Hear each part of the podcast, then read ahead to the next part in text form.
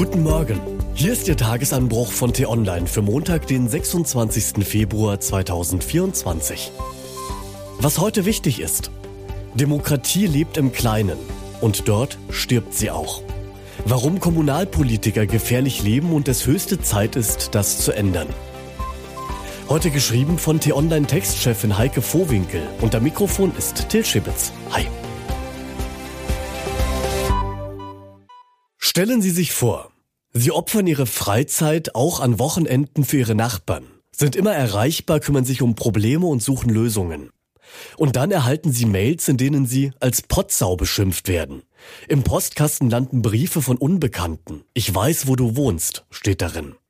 Es werden Brandsätze auf Ihr Haus und Ihr Auto geworfen oder die Radmuttern an Ihrem Wagen werden gelockert. Klingt verrückt? Stimmt. Es gibt aber Menschen, denen genau das immer häufiger passiert. Und sie alle eint, es sind Kommunalpolitiker. Menschen, die in Gemeinden, Stadt- und Kreistagen Politik machen, oft nach Feierabend und viele ehrenamtlich. Sie kümmern sich um den Ausbau der Kita im Ort oder kämpfen für eine Umgehungsstraße. Zum Dank dafür, man muss es so sagen, werden sie angefeindet oder erhalten Gewalt und manche sogar Morddrohungen. Mehr als jeder zweite von ihnen hat bereits solche Erfahrungen gemacht, wie Befragungen regelmäßig zeigen. Gefährlich ist das nicht nur für die Betroffenen selbst, sondern für uns alle.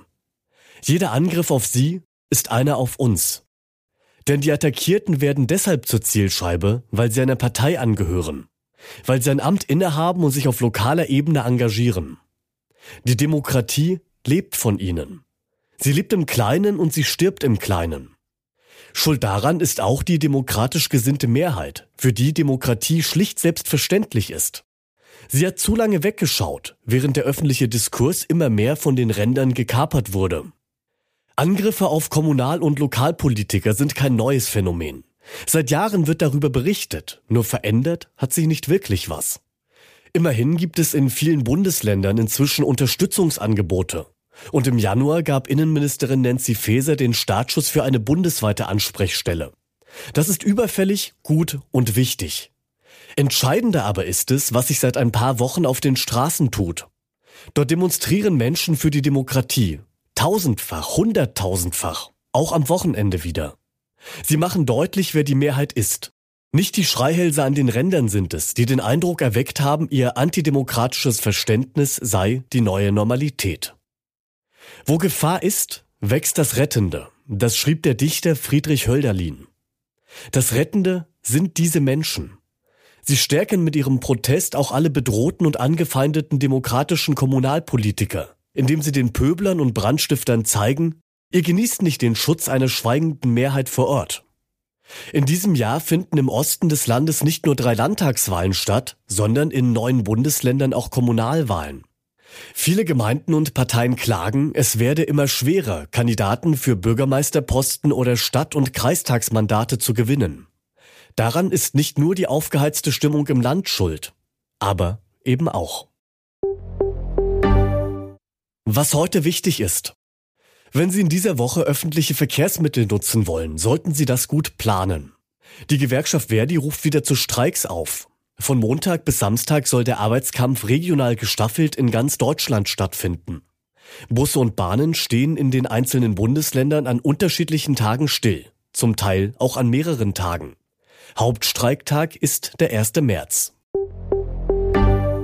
Nicht nur viele Bürger haben verstanden, wie groß die Gefahr antidemokratischer Kräfte in Deutschland ist, auch die Wirtschaft. Der Arbeitgeberverband Südwestmetall und die Gewerkschaft IG Metall laden daher heute zu einer Veranstaltung namens Für Demokratie und gegen Extremismus nach Stuttgart. Lange verweigerte Ungarns Ministerpräsident Viktor Orban seine Zustimmung. Nun will das ungarische Parlament am Montag endlich über den NATO-Beitritt Schwedens abstimmen. Orbans regierende Fidesz-Partei sprach sich zuletzt für den Beitrittsantrag aus. Ungarn hat als einziges der 31 Mitglieder des Bündnisses bisher nicht zugestimmt. Zwischen Bundeskanzler Olaf Scholz und Oppositionsführer Friedrich Merz herrscht mittlerweile eine Rivalität, wie es sie selten gab. Beide scheinen ein Interesse daran zu haben, die Situation bis zur nächsten Wahl auf ein Duell hinauslaufen zu lassen. Warum das so ist, das können Sie bei uns nachlesen. Den Link dazu gibt's hier in den Shownotes und alle weiteren Nachrichten finden Sie auch auf t-online.de oder in unserer App. Das war der T-Online Tagesanbruch, produziert vom Podcast Radio Detektor FM. Immer um kurz nach sechs am Morgen, zum Start in den Tag. Wenn Sie den Tagesanbruch abonnieren, dann verpassen Sie keine Folge mehr. Und damit danke fürs Zuhören. 죠.